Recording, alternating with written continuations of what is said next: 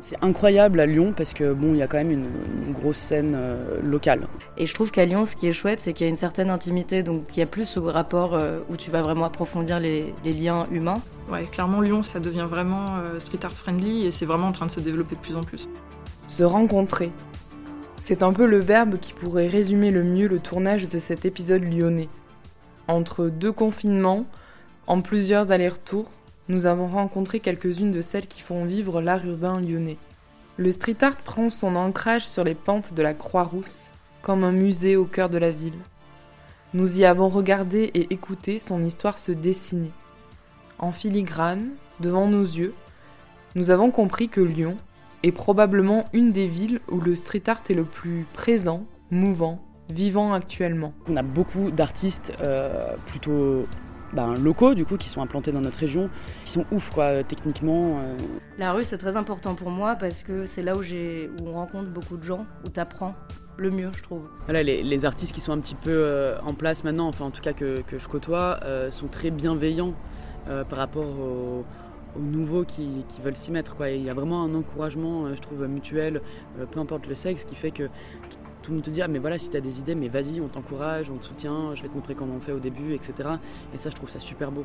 Cette dynamique est portée par de nombreuses et nombreux actrices et acteurs de l'art urbain. Voici l'épisode 4 de Et si Banksy était une femme, dédié à la ville de Lyon.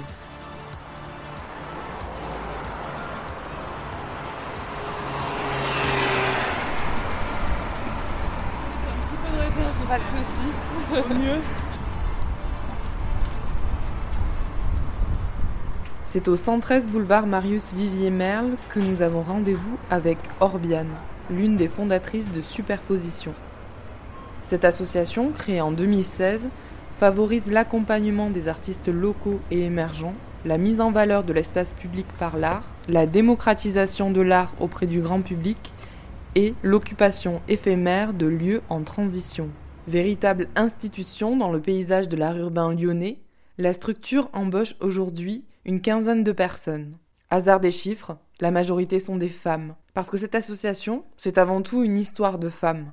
Elles sont quatre à avoir lancé le projet et ont fait bouger les codes de l'art urbain. Moi, je suis Orbiane Wolf, je suis euh, fondatrice et directrice de l'association Superposition à Lyon. Superposition, ça a vraiment été le, fruit d'une euh, rencontre, puisque moi, je travaillais pas du tout dans le milieu de l'art. en fait, à la base, on s'est réunis à quatre, euh, vraiment à la compétence. Et en fait, on s'était réunis autour d'une table et il y avait euh, un artiste, euh, une urbaniste, donc euh, Marion Rublin, et après il y avait aussi Hélène qui était plutôt pour la partie événementielle. Et moi, j'intervenais sur le développement global de, la structure. petit à petit, en fait, cette équipe a un peu évolué puisque je me retrouve en fait seule représentante de la superposition. étant donné que les filles ont déménagé successivement à l'étranger. En fait, le point de départ, c'était de se dire on avait pas mal d'amis qui étaient bah, qui était artiste et il n'y avait pas trop d'opportunités quand tu es un artiste euh, émergent euh, pour avoir de la visibilité, de la rémunération, etc. C'était vraiment notre postulat de base on s'était dit on va prendre plus de risques que les galeries euh, traditionnelles, puisqu'elles ont des enjeux qui sont différents d'une structure associative, hein, que je comprends maintenant. et voilà, c'était notre objectif, c'était vraiment la mise en avant des artistes locaux émergents et créer des situations de rencontre un petit peu what the fuck avec, avec le public. Ah ouais, trop bien. public. Fais changer cette table. Et, euh, et, là, on a aussi. Euh, on a aussi notre jardin qui est ouvert au public là en dessous. Au début, c'était vraiment une, une, aventure euh, plutôt entre amis qui avait pour vocation à, à rester euh, bénévole et au fur et à mesure, en fait, en même temps que les artistes, on s'est aussi professionnalisé. Donc on a monté une équipe salariée, maintenant on est une, une, quinzaine à travailler chez Superposition, hein. j'inclus les, les, stagiaires et les services civiques aussi, puisque c'est un mécanisme qui nous est familier.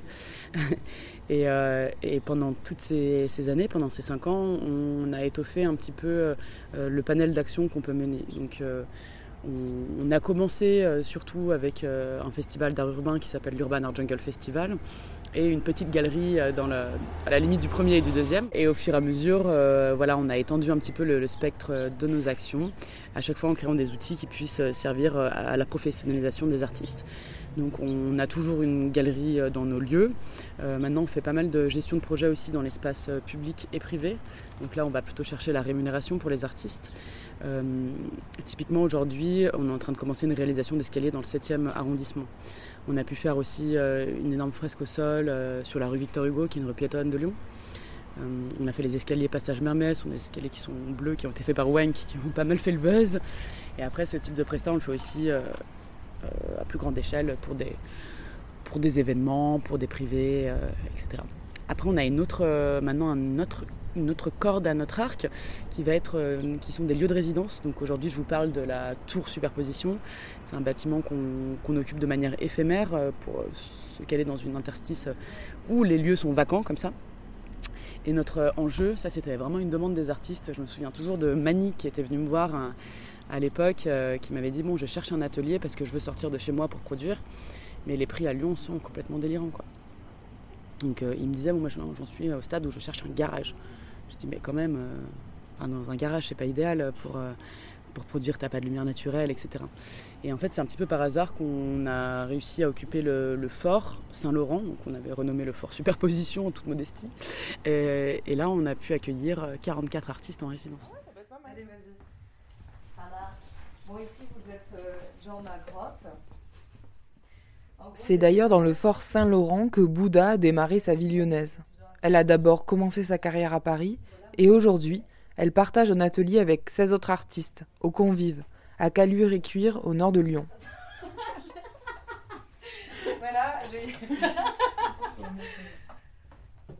Alors moi c'est Bouddha, j'ai 26 ans, je suis peintre et illustratrice. Et euh, en ce moment, j'habite à Lyon, mais je suis de Paris. Alors à la base, c'est ma passion. J'ai commencé euh, très jeune à dessiner. J'étais très inspirée par la BD. Et euh, après le bac, en fait, je me suis orientée vers des études d'art appliqué. Donc j'étais à l'ECV Paris pendant trois ans. Donc j'ai plus étudié tout ce qui est le métier du design graphique. Et à côté, j'avais toujours cette option illustration. Moi, j'adorais faire ça parce que c'était trop chouette. On avait des projets libres, on avait des, on avait des choses où on pouvait faire de la peinture, toutes ces techniques en fait qui sont plus proches du dessin et de l'illustration que du design où c'était un peu plus informatique, etc. Donc je suis arrivée à Paris à 17 ans et demi donc je suis arrivée en première année donc euh, là-bas. Je suis restée jusqu'à mes 18-19 ans. Et après, je suis partie un an à Berlin, où j'ai tenté une école de design. Bon, ça n'a pas très bien marché. Et j'ai quand même lancé, euh, du coup, mon activité là-bas. Donc j'étais en colocation avec un, gars. Euh, et lui, il me disait, mais vas-y, lance-toi. Tu vois bien que le design, c'est peut-être pas cette voie-là. Et donc je suis allée acheter du matériel et je m'étais dit, bon, bah, essaie de faire ça toute la journée. Et donc euh, j'ai lancé euh, une page Facebook à l'époque, c'était beaucoup plus Facebook qu'Instagram. Et ça a vachement bien marché parce qu'au final, il y a plein de gens qui ont commencé à, me répondre, à m'envoyer des choses en mode des commandes, etc. Et euh, donc mon activité a vraiment commencé à Berlin, donc en 2000, ah la vache, ça doit être 2014, je crois. Et ensuite, je suis revenue à Paris, où j'ai travaillé pour des galeries en, stage et en assistante. Et ensuite, euh, j'ai pris un peu mon indépendance, j'avais besoin de ça, tout en gardant des, petits boulots euh, alimentaires à côté. Et euh, voilà, depuis, j'en vis plutôt bien. En ce moment, c'est un peu compliqué. Mais en tout cas, c'est ce qui, enfin, c'est 99% de ma vie. La rue est aussi une de mes galeries. En fait, j'ai beaucoup commencé à peindre et à coller. À l'époque, c'était plus du collage dans Paris. Et dès que je voyageais un petit peu, j'essayais toujours de prendre des choses pour laisser une petite trace dans les endroits où j'allais. Et donc oui, la rue, ça a été plus une école pour apprendre les techniques, surtout des rencontres euh, qui ont vraiment marqué, on va dire, mon parcours, parce qu'aujourd'hui, euh, on est toujours en contact, c'est des gens qui m'accompagnent, euh, enfin, c'est devenu vraiment un cercle proche. Et à côté, il y avait l'ordre de la commande pour être rémunéré, parce que vu que la rue, c'est d'ordre plus de freestyle et de, des choses plus spontanées. Euh, oui, la commande, euh, c'était euh, une manière pour moi de me rémunérer au début. Et aussi à côté, il y a les prints, etc., que tu peux mettre en ligne, qui sont plus des choses que tu fais pour toi, mais que tu peux proposer au public.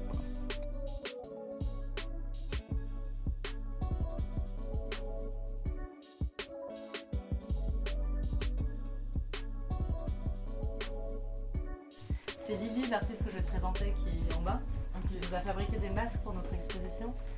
Et euh, j'ai rencontré Isabelle, du coup, qui était euh, médiatrice culturelle pour cette exposition. Et on avait fait une mise en scène trop stylée. Euh, on était, en fait, on avait fait en sorte que la salle d'expo soit comme notre appart. Et on était immobile comme ça. Et quand les gens sont arrivés, on s'est mis à bouger avec ces costumes. Donc on était costumés nous-mêmes dans notre expo. Tu veux lequel? Le jaune. Comme ça, tu peux faire une photo, je trouve. Je me suis installée à Lyon il y a un an et demi parce que Superposition Lyon, donc l'association qui est très connue à Lyon là, pour les arts urbains, m'avait proposé déjà une, une exposition qui s'appelle Métamorphe en avril 2019.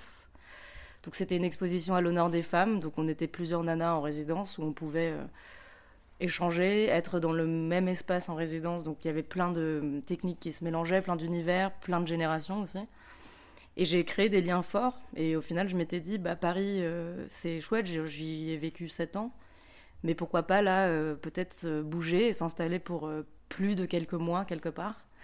Et ça tombait bien parce qu'ils ont ouvert ces ateliers-là, du coup, à Croix-Rousse. C'était un fort militaire qui était à l'époque à l'abandon. Et l'association l'a repris pour le réhabiliter en résidence artistique. Donc c'est vrai qu'on avait un complexe de je ne sais pas combien de centaines de mètres carrés avec plus de 30, euh, 40 ateliers, plus des bureaux associatifs. Donc, et après, ils ont créé même une terrasse. Donc c'est vrai que ça devenait un lieu culturel très fort pour, pour ce quartier. Et pour les jeunes, je pense qu'on a marqué un peu cette année-là.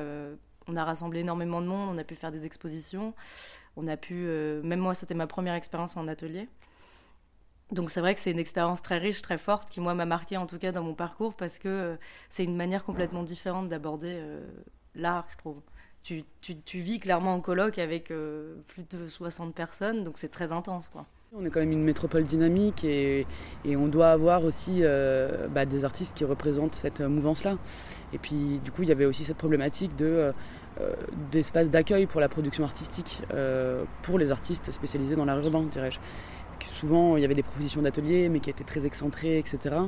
Et euh, voilà, c'est pour ça que nous, on se bat un petit peu pour ouvrir des lieux comme ça où on a une capacité d'accueil en plein centre. On a une quinzaine d'artistes plasticiens, et après on a des musiciens aussi au premier étage.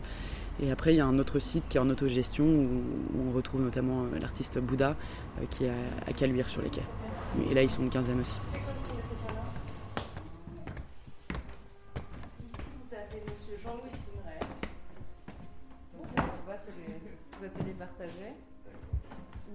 tu as un open space en fait où il y a photographe, typographe, peintre et euh, peintre et illustrateur. On est chez les Convives, donc c'est une association qui a été montée euh, suite à notre colocation après euh, cette résidence. Et on est pour la plupart des gens qui ont partagé cette expérience l'année dernière. Et on avait envie de rester ensemble, donc on s'est dit cool, on fait un truc plus petit, mais pourquoi pas rester dans cette même dynamique. Quoi. C'est sur les pentes de la Croix-Rousse que nous avons retrouvé Ophé pour une session de collage. Si vous êtes déjà allé à Lyon et que vous avez gardé un œil attentif au collage dans la rue, vous avez très probablement déjà croisé le travail d'Ophé. Elle collecte des photos d'archives, principalement de femmes, et elle y ajoute un dessin fait au spirographe, un peu comme une couronne ou une aura. Elle replace ensuite ses personnages dans la rue, qui interpellent à coup sûr les passants et passantes.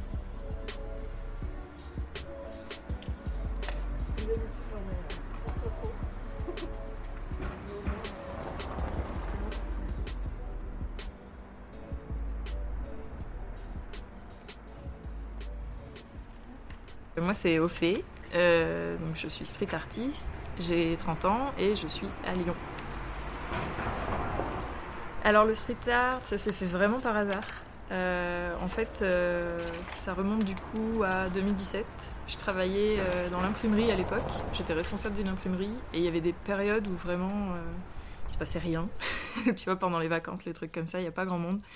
Et à ce moment-là, en fait, je sais pas trop pourquoi, je me suis repris de passion pour le spirographe, qui est donc euh, une roulette en plastique. C'était des jeux en fait avec des roulettes en plastique qui étaient dans les années 70-80, euh, que moi j'avais eu gamine, que j'avais toujours adoré. Et là, je sais pas pourquoi, je suis allée au puce et j'en ai racheté une boîte et je me suis mise à faire ça. Et du coup, ben euh, voilà, au, boulot, les journées où il se passait rien, je me ramenais ma boîte de spirographe et j'en faisais plein. Et juste en fait, un jour, je me suis dit, tiens, mais c'est marrant, et si je mettais ça sur des sur, sur des personnages, sur quelque chose en fait. Et euh, moi, à côté de ça, en fait, je collectionne les vieilles photos anciennes. Et du coup, bah, le mélange s'est fait un peu tout seul. Tu vois, je me suis dit, euh, tiens, je vais prendre cette image et je vais mettre un spirographe dessus, on va voir ce que ça fait. Et voilà, j'ai trouvé ça cool. Et euh, du coup, je me suis mis à en faire plusieurs comme ça. Et en fait, au même moment, tu vois, c'est des moments, tu as des choses comme ça dans la vie où, tu vois, le hasard fait que ça, tout se cale bien, tout se met bien tout seul. Et en fait, donc au même moment, mon copain qui lui est dans la photo argentique, il est parti coller certains soirs avec un collectif qui s'appelle Nivis. Et en fait, il revenait de ses soirées collage et il me disait Ah, mais c'est trop cool, les gens sont trop sympas, c'est hyper chouette, faut trop que tu viennes, prends tes trucs de spirographe et viens, on va coller des trucs dans la rue et tout ça. Et du coup, voilà. En fait, je suis partie un soir coller quelques spirographes dans la rue, mais vraiment innocemment, des petits trucs, vraiment pas grand chose. Et euh, j'étais un peu stressée, en fait, ce premier soir. Euh, parce que bon, tu as l'impression de faire trop des trucs illégaux et tout ça. tu regardes partout avant de coller quelque chose. Enfin voilà. Et euh, en fait, eu, il s'est passé un truc tout bête. C'est qu'il y a une vieille dame qui est passée au moment où je posais un spirographe. Et la vieille dame, elle s'est arrêtée net devant moi. Et moi, direct, je me suis dit, oula, elle va me pourrir. elle va m'engueuler. Et en fait, non, la dame, elle, elle s'est mise à avoir un grand sourire. Et elle m'a regardée, elle m'a dit Mais c'est génial ce que vous faites, euh, je fais partie du conseil du quartier, il en faut plus des gens comme ça, c'est trop beau et tout. Ah, c'est trop génial, je serais trop contente de passer devant ça tous les matins. Et, juste cette dame-là, en fait, je pense que c'est à elle que je dois ça, quoi. C'est qu'elle vraiment, à ce moment-là, je me suis dit, ouais, mais en fait, ça fait plaisir aux gens.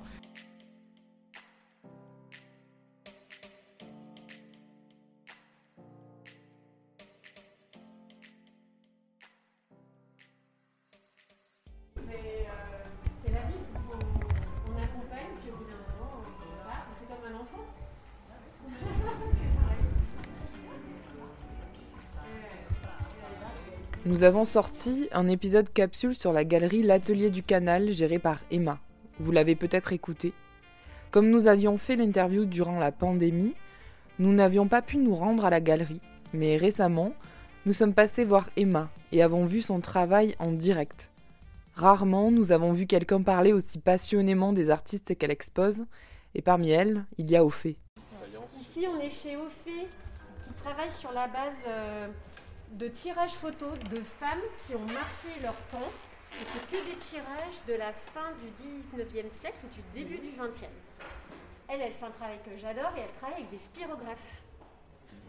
Et elle euh, dessine ce qu'elle croit être l'aura de chacune de ces femmes. En tout cas, ce qu'elle, elle, elle trouve qu'elle dégage. Donc assez intéressant. Et sa maman est broc, brocanteuse. Et du coup, elle a très souvent des très vieux cadres, euh, comme celui-là, que moi j'adore. Il est magnifique, il est dans son jus, mais j'adore. Alors si vous passez au Puce du Canal, à Lyon, n'hésitez pas à aller à l'atelier du Canal et poser des questions à Emma qui saura vous transporter dans l'univers de chacun et chacune des artistes qu'elle expose. Nous vous conseillons également d'écouter notre hors-série avec elle pour comprendre son parcours professionnel et sa démarche. Pour moi, l'art, ce que j'avais vraiment constaté dans mon, ma petite histoire de galeriste, c'est qu'il y a plein de gens qui s'empêchaient de rentrer dans une galerie d'art. Et je trouvais ça trop triste. Parce que, vous voyez, comme si j'étais pas assez bien, euh, euh, je suis pas assez bien habillée, je m'y connais pas assez. Et l'art urbain, je trouve que ça permet de faire tomber certaines de ces barrières parce qu'il est plus accessible. Il est moins cher aussi, il peut être moins cher. Et du coup, quand j'ai créé ma galerie Opus, j'ai une petite vingtaine d'artistes et vraiment l'idée c'était sentez-vous libre de rentrer, c'est gratuit et déjà faites-vous plaisir aux yeux, au cœur et puis on verra après si vous achetez. Évidemment, c'est génial si vous achetez, mais déjà renseignez-vous, soyez curieux, ouvrez-vous l'œil. Ah oui, c'est celle-là que je connais, que j'ai vue en vrai, mais ah, vous voyez, il elle ne met pas tout le temps les mêmes choses dans les cheveux. Ah elle est Canal Saint-Martin.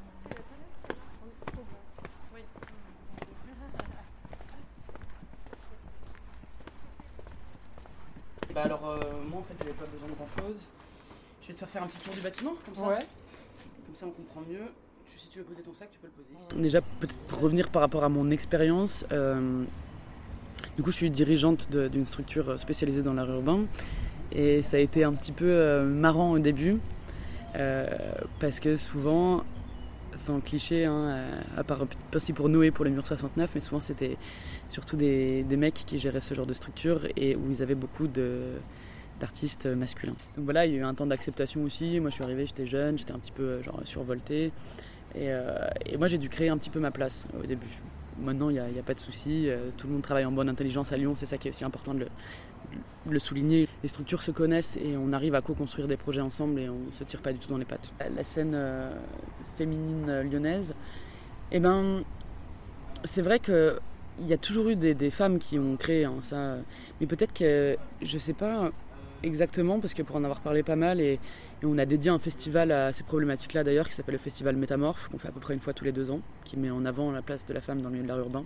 Parce que on s'est rendu compte que même dans notre programmation à nous, c'était pas paritaire. Après, euh, juste pour revenir là-dessus, euh, on ne choisit pas des artistes par rapport à leur sexe. Parce que j'ai eu je me suis fait tacler par une journaliste là pour, euh, pour la Springboard, notamment l'expo que je viens de te montrer, où dedans on retrouve une seule femme qui est Parvati. Et en fait, je lui ai expliqué que bah, là, en fait, on faisait plutôt une curation qui était sur la complémentarité, etc. Et que ce soit un homme ou une femme, il n'y avait pas de souci. Mais sur la scène lyonnaise, il y a quand même encore plus de.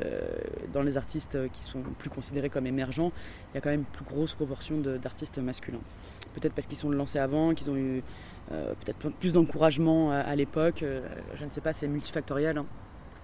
Mais là, on voit qu'il y a quand même la relève qui arrive, et la relève est bel et bien féminine, et, ça va déboîter. Et je pense à des artistes euh, que j'aime beaucoup, bah, comme Bouddha par exemple, pour, faire un lien. Il y a aussi Lorraine Motti qui est, vraiment très très fort, on a Lily, on a des, artistes qui sont, qui sont vraiment incroyables. Moi, je pense surtout que les nanas, elles ont toujours existé. Il y a toujours eu beaucoup de femmes euh, qui étaient là, peut-être qu'elles sont juste plus discrètes. Euh, aussi des pratiques euh, diffèrent. Je pense qu'il y a, comme je te disais, le graffiti pur et dur, c'est quand même très masculin à la base. Il y a beaucoup de femmes maintenant. mais moi, je trouve ça important que tout le monde se mélange et que pas forcément chercher absolument à ce qu'il y ait une parité complètement égale, mais qu'on voit qu'il y a une tolérance et que euh, en soi le, sexe euh, ne change pas vraiment les choses parce qu'on te prend pour ce que tu fais et qui tu es. Et euh, j'ai eu très peu de, de, remarques ou de, on va dire, de, mauvaises expériences, on va dire, dues au fait que je sois une femme. C'est plus avec les clients ou les gens qui sont moins informés, qui peuvent avoir des remarques très sexistes, très violentes. Mais en soi, dans le cercle, souvent les gens sont même très contents de se dire ah mais c'est chouette que tu fasses ça. ça. ça manque un peu de voir euh, des femmes dans la rue euh, qui font euh, du grave, du vandal, du collage. Mais on est quand même très nombreuses, mais je pense que c'est plus d'ordre de la discrétion. Peut-être qu'on est plus discrète. Quand je suis arrivée dans le milieu, j'entendais jamais parler de nana dans le milieu du street art, ou alors vite fait, ou souvent c'était pas forcément des personnes de Lyon, en tout cas parfois des, des gens de passage. Mais maintenant, en fixe entre guillemets sur Lyon, euh, ouais, clairement, je vois de plus en plus de noms qui arrivent, euh, des nouveaux collages, et quand tu regardes, t'es genre ouais, trop cool, c'est une meuf, trop bien. Donc euh, moi, ça me fait trop plaisir. Enfin, c'est vrai qu'avant, on pouvait se poser un peu la question. Même moi, quand je suis arrivée dans la rue, je me suis dit mais tiens, c'est quand même bizarre qu'il n'y ait pas beaucoup de nanas qui fassent ça, alors que bon, je vois pas trop de problème. Enfin, je vois pas ce qui peut, tu vois. Après, bon, moi, je suis un peu, je suis peut-être un peu biaisée parce que je me suis jamais trop sentie en danger ni rien dans la rue. Bah déjà parce que je fais 1m80 et que j'ai des épaules de mec, mais euh, je sais que j'ai des potes qui, à l'inverse, euh, ont des tout petits gabarits et qui ont plus tendance à se faire embêter le soir, euh, même quand elles collent pas. Donc je savais que là-dessus, j'avais un peu un avantage certain, mais non, malgré ça, j'étais je sais pas, je me disais au pire, s'il y a un mec qui m'enquiquine, je lui balance mon seau de colle à la face et puis je pars en courant, c'est pas grave, tu vois. je pense qu'en fait, vu qu'il y a quand même une vulgarisation de l'art urbain, c'est devenu beaucoup plus accessible. L'étiquette est moins lourde en fait quand tu vas faire du collage, etc. Tu ne dis pas oh, oh t'es un vandale, non, non, non. Je pense que c'est, vu que c'est beaucoup plus euh, accepté au niveau de la, norme en fait euh, en vigueur, euh, de facto tu ouvres beaucoup de portes. Après on en parlait avec, euh, avec l'artiste Tarek pas plus tard qu'hier et lui il a vraiment commencé le graffiti dans les années 80. Et il m'expliquait en fait que dans, le mouvement graffiti de, base, et c'est des sujets à de nombreuses discussions, c'est aussi il y avait moins de, femmes au début parce qu'il y avait le, facteur risque et puis c'était pas c'était pas voué être inclusif en fait. Et c'était très bien on va escalader des trucs on va taper des trains etc et que ça s'adressait euh, euh, enfin voilà qu'elles n'étaient pas forcément invitées. Et maintenant on voit dans, dans, les crews il y a de plus en plus de, meufs aussi quoi. Et il y a le déchire quoi. Donc euh, c'est ça qui est trop bien Lyon est définitivement la ville où la scène d'art urbain est la plus intéressante, technique, où les places et la professionnalisation se font et se construisent bah, Déjà, il y a le premier message, c'est la liberté. Je fais, je fais ce que je veux, je, m'exprime dans, l'espace public. C'est ça, il est quand même fort. il est commun à tous les artistes qui interviennent dans la rue. C'est très spontané d'aller dans la rue. Et euh, oui, il y a des. Je pense que c'est pour nous une manière de laisser un message fort ou pas. Parfois, c'est aussi juste comme ça pour le kiff de faire ça entre copains. C'est un peu, enfin, pour moi, ma manière de laisser une trace là où je vais et de et d'essayer de rendre un pan de mur ou un spot curieux, tu vois, d'interpeller la personne. Et si des gens s'arrêtent devant, bah, c'est que quelque part, tu as réussi ton truc parce que les gens, ils vont se dire, même s'ils y connaissent rien, ah c'est trop chelou ou ah ouais cool c'est marrant de voir là une vieille mémé sortir avec son chien d'un bout de mur cassé tu vois. Naturellement j'ai quand même avancé déjà des sujets qui sont quand même assez féministes, tu vois, parce que moi j'ai toujours été euh, un peu euh, surprise que quand tu cherches dans des archives de photos anciennes, des choses comme ça, euh, il y ait très peu de photos de nanas. Je sais qu'il y a certaines nanas que je, prends plaisir à coller dans la rue pour ça. Il y a déjà plus de monde que quand je suis passée. Parce que j'ai fait des repérages il y a quelques jours, mais parfois à 24 heures près, tu passes d'un mur vide à un mur plein. Nous sommes allés voir l'exposition Peinture fraîche qui rassemble pour sa troisième édition une cinquantaine d'artistes sur quatre thématiques les nouvelles technologies, l'écologie, les regards féminins et l'abstraction. Pendant des années, euh, Lyon a été un cas d'école en termes de répression, mais pas que pour le, graffiti ou le street art. les gens qui travaillent dans l'univers du skate te répondraient la même chose. Euh, bah on avait l'habitude de dire que Lyon était la belle endormie ou la belle bourgeoise. Euh, je pense que Lyon est en train de se détendre. Non pas qu'il n'y avait, pas d'artistes avant, il y a des artistes qui ont créé cette culture euh, et qui d'ailleurs s'exportaient mieux euh, à l'extérieur de Lyon qui, étaient représentés dans leur propre ville. Et voilà, plus en plus d'événements, d'associations, de, lieux qui, créent des, événements et, et, des projets autour de cette culture et je trouve ça très très bien. Nous vous laisserons découvrir l'interview de Pierrick Cart, alias Cartwan, dans le cadre d'une nouvelle série d'épisodes sur les festivals d'art urbain. En attendant, nous vous laissons avec notre traditionnelle question. Et si Banksy était une femme, ça changerait quoi? Eh ben moi j'aimerais bien que Banksy soit une femme en fait. Ce serait un joli coup de Trafalgar. Ce serait une petite ode d'espoir à toutes les sistas qui se lancent. J'aimerais bien que ce soit le cas. Mais bon, on sait que c'est pas vrai. Mais peut-être, peut-être. Et si euh, Banksy était euh, transgenre J'aimerais bien aussi. Ça serait chouette. Bah, qu'est-ce que ça changerait euh, ah bah, Je pense qu'il y aurait beaucoup plus de street cred pour les femmes dans le milieu. Et c'est affreux de le dire. Parce que quand, même quand tu parles à quelqu'un euh, qui connaît pas du tout euh, notre milieu, le premier. Alors, moi, quand je passe des entretiens pour des stages, je suis morte de rire. Moi, alors, quand je pose la question, tu connais qui comme artiste et tout? Et bah là, en fait, ils ne me sortent que des noms d'artistes mecs. 100%. Je peux, franchement, je mets 100 euros sur la table. À chaque fois, c'est que des mecs. Et Banksy revient souvent. Donc, si on avait un rôle modèle qui était plus féminin, je pense que ça faciliterait un certain nombre de choses. Donc, c'est un appel à toutes les six statueuses. Allez-y, foncez. Moi, je sais pas pourquoi. Euh, il y a des moments où je me dis, mais c'est sûr, c'est une femme.